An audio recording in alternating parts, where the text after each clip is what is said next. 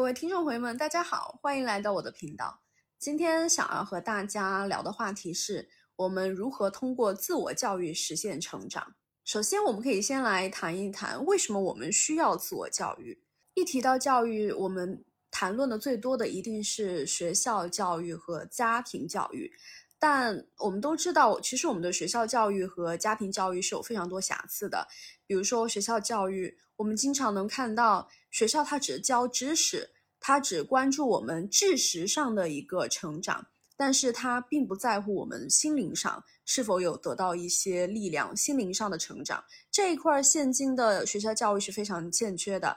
第二呢，学校教育由于它人数众多，所以基本上它只能关注到平均的水平，就是大概大部分人是一个什么样的一个水平，所以他不会在意一些差异化的学生，比如说你有什么样的特长，你适合发展的一些方向，学学校就很难关注到一些个体上的这样的一种差别。第三呢，学校他只会关心一些更多数的同学，他很少会在乎一些少数的同学他们的一些想法。最后，学校教育基本上他只关注的是你是否及格，你是否最后能够。成为一个合格的公民，但是他不会在意你是否能成长为一个卓越的人，因为毕竟学校教育它是为大部分的人群所提供的一个更普遍的一个教育，它没有办法针对性的去满足个体的一些需求。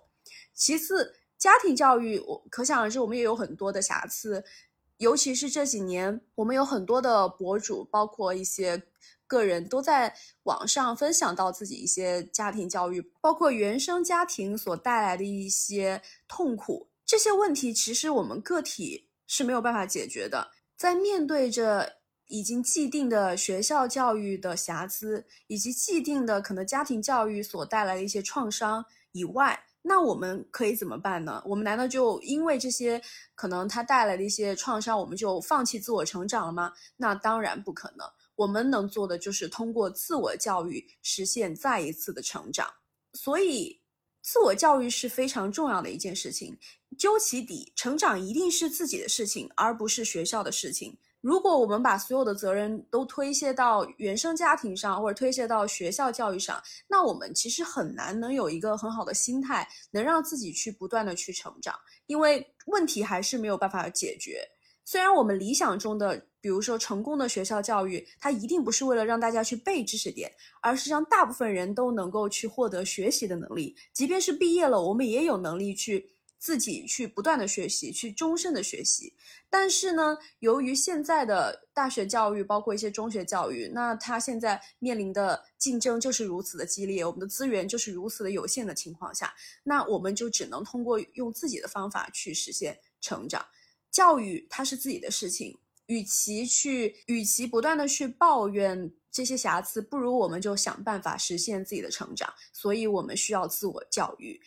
自我教育也是非常重要的，因为世界是一直处在变化当中的。即便是最后我们有一个很好的家庭教育或者学校教育，但我们总有一天会离开家庭的，也总有一天会离开学校的。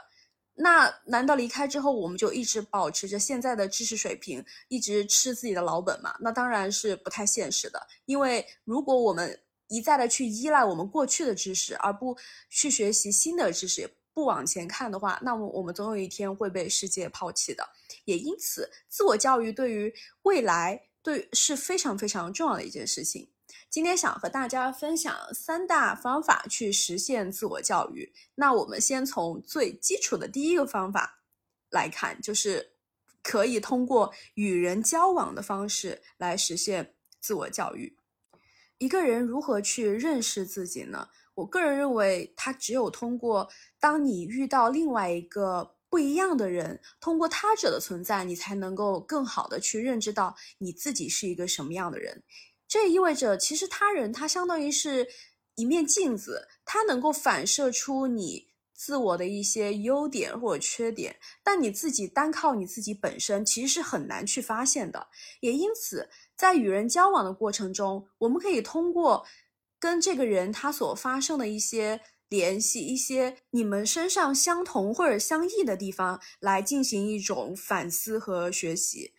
当你在与人相往交往的过程，你一定会发现你跟其他人是哪些地方不太一样的。那对于你来说，就是一个很好的去认识你自己，包括认识这个世界的一个很好的机会，因为你可以进一步的去思考，为什么你们俩会有这样的不同？它是来自于什么样的一个地方？那它这样的不同在哪些地方可能处理事情上会不会更好？而在哪些地方可能你的方法又会更好？尤其是当你遇到一些人，他跟你非常不一样的时候，那真的是会帮助你拓展你的世界观，帮助帮助你认识到一个更宽广的世界的。我印象非常清楚的是，我当时支教的时候，有一位队友，他的性格跟我就是完全相反的一面。他是一个更加自由的人，他会非常很好的去照顾到自己的感受。但是我个人。过去讨好型人格其实还是在我身上会有一些体现吧，然后我会有些时候会宁愿牺牲自己的感受，然后去做一些不太喜欢的事情，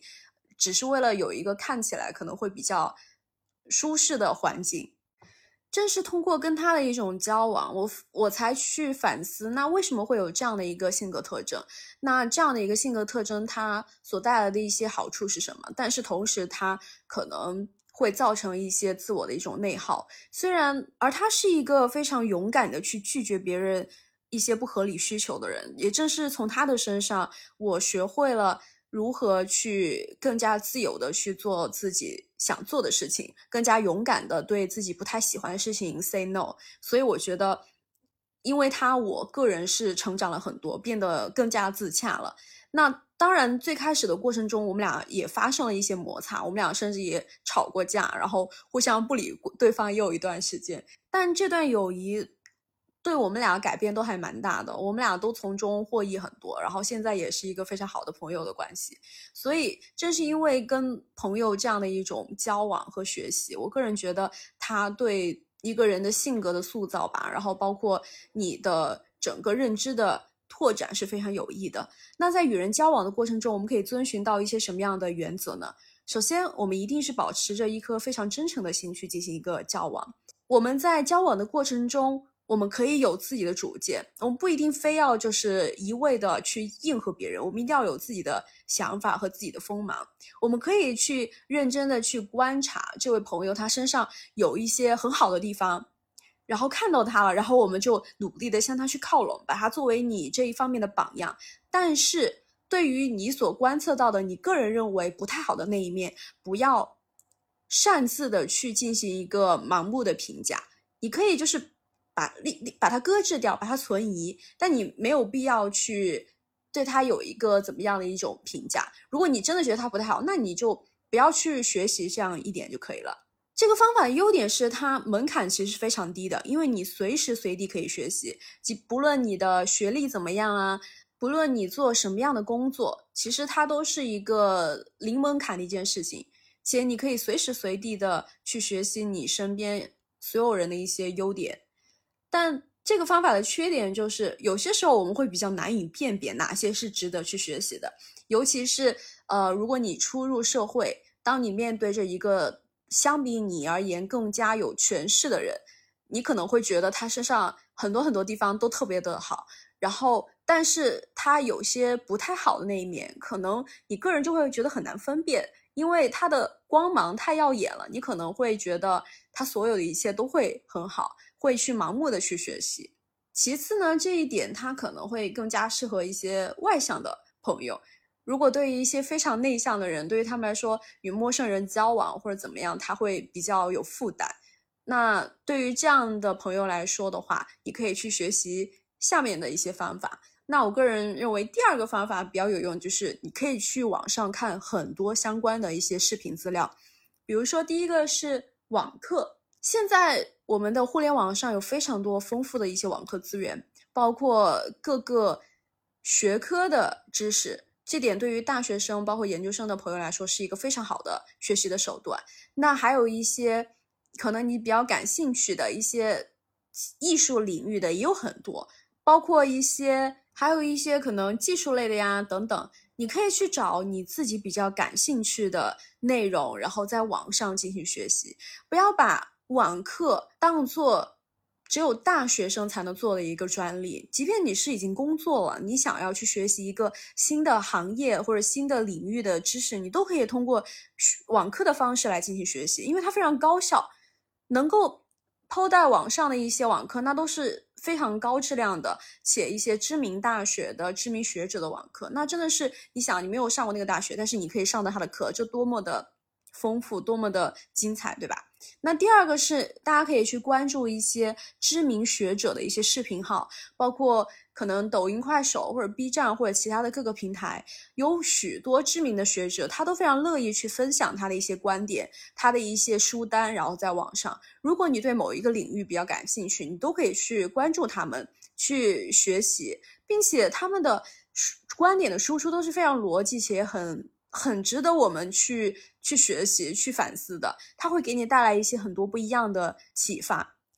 第三个呢，你可以去关注一些各个行业的大佬们的分享，比如说一些 B 站上的一些 UP 主，他的各个领域、各个行业，不要去局限于在某一些，又或者是说一些观点类的博主啊、UP 主之类的，他们的想法。虽然他们可能没有像知名学者啊等那些大佬们那样有名气，但是有很多他们的想法也是非常新颖的，且也是非常丰富的。那我个人就会非常推荐大家去通过去关注这样的一些比你可能思想更为深邃、可能看到的世界更为广阔的人，这样的去去探索你的一些边界，去丰富你的一些认知。那这里要避雷的是，如果你看。视频课或者看网课的时候，尽量少去接触一些成功学的视频博主，因为成功学它其实很难给你带来一些真正的知识方面的输出输入，很难给你带来一种认知上的改变，它只是在非常短暂的让你有一种鸡汤。打了鸡血的那种感觉，它没有办法给你带来一些真正的改变。所以我个人觉得，如果你要看这种视频的话，一定要去避雷一些成功学。其次的话，不要过度的去看一些短视频，因为短视频它真的会破坏掉你的注意力，而注意力是非常重要的。一旦你习惯了十五秒一次就要划一次视频的话，那你就很难去听那种一个小时的网课了。它会是，它会破坏掉你的注意力集中，它会让你很难去通过高强度的读读书和学习来进行一种自我成长，因为你已经习惯了那种非常密集的对你感官的一种刺激，而当你再进入到一种长时间的，可能你要忍受很长一段时间的无聊的输入的时候，你就会觉得它非常的乏味，你很难去集中你自己的注意力去学习。那第三点就是我们这个方法中最难的一点了，就是阅读与写作。阅读能力是非常非常重要的。你可以回忆一下，你自我认为你的阅读能力最强的一段时间是什么时候？那有些朋友可能会觉得啊，就是高三刚毕业的时候；有些朋友可能会觉得是自己的大学。但是，不要把你的最强的学习能力、最强的阅读能力。停留在过去，你要一直的不断的去保持下去，甚至你还要让它进化变得更强。那有什么样的办法？那就只能没有捷径，只能通过看书去练习。虽然你想要一直保持自己的阅读能力，其实还是一个蛮难的事情。尤其是当你工作之后，你可能面临着很大的工作的压力，你每天可能加班到很晚，你很难去进行一个长时间的阅读。但是我还是。不得不说，如果你能够保持着一种持续的阅读能力，它是非常重要的。尤其是万一哪一天你想要转行，你想要解决自己的一些心理上的一些危机，一些那只有你的阅读能够帮助你做到这一点，因为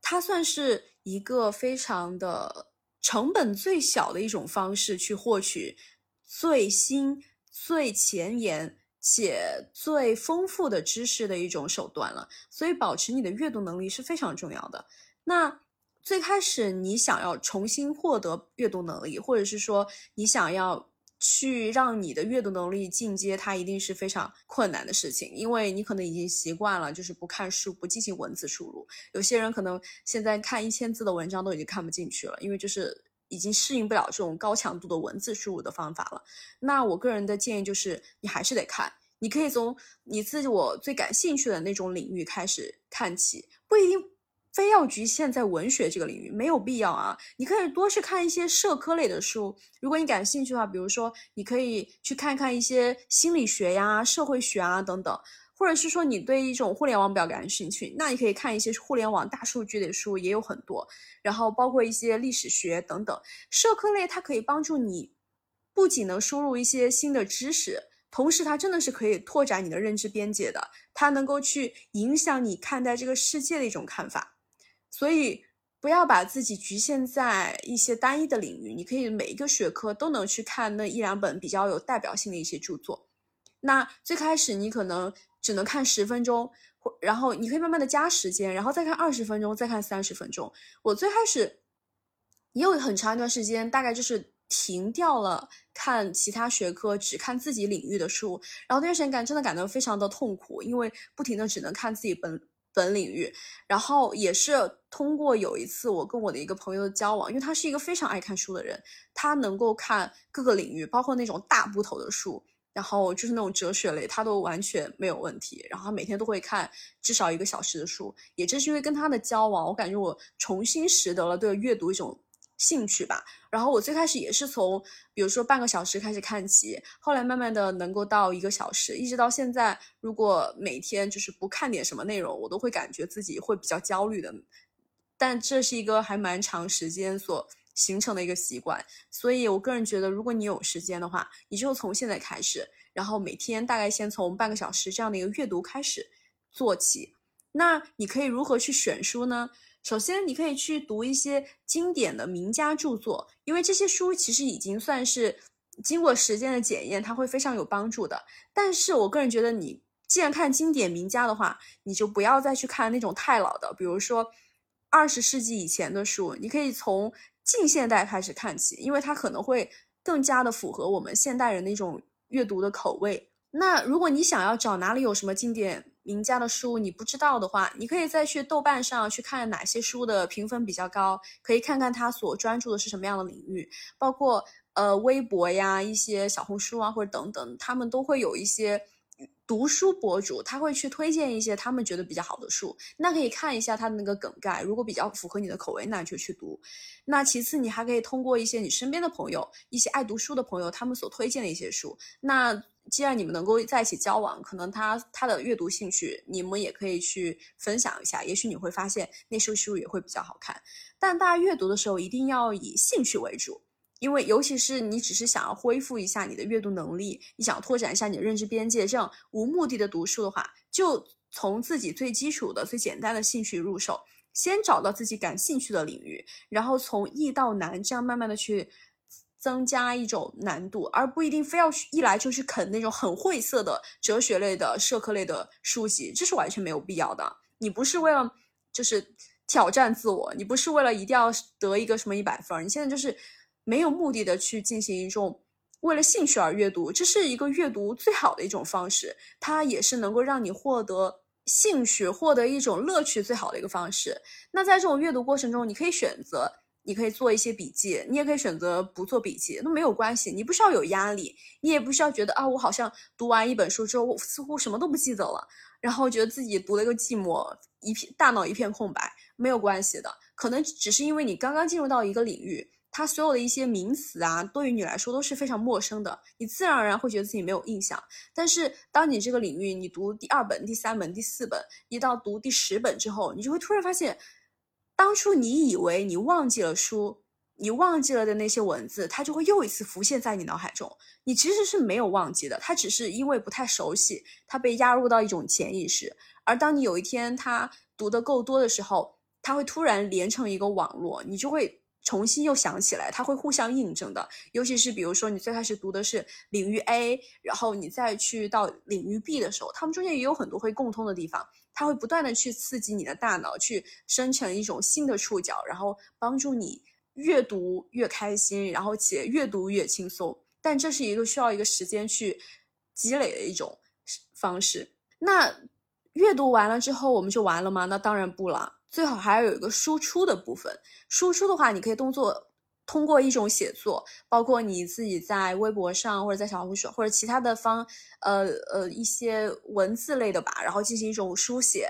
也可以通过一些做短视频啊、小视频，一些比如说播客这样的方式来把你所。获取的一些知识，然后去进行一个分享，这样的话，你有一个很好的一个输出的过程，那你对这些知识的印象会更加的深刻的。且你在做的这个过程中，也不需要有什么样非常强烈的目的，就是我要怎么怎么样，你只是需要把它作为一个记录你自己的一种工具，那你会自然而然的会变得更加有兴趣。且你也不要觉得自己做的这些话题似乎对你现在的生活没有什么很大的关联，但。当你说多了之后，你就会发现，所有的一切它都会最后形成一个网络的，它会让你的认知更为清晰，不仅是对自己，也包括对周围的世界会更加的清晰。你会觉得这个世界会更加的宽广，且你也会更加的有成就感。当你有这样的一个输出的过程，即便是他最后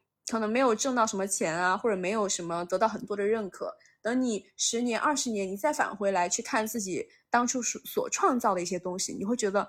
原来你自己也是没有白白的度过你的青春。那以上就是我今天所分享的全部的内容了。如果大家有其他的一些可以通过自我教育方式实现成长，也欢迎大家在我的播客下面留言，一起去学习，大家一起去自我成长。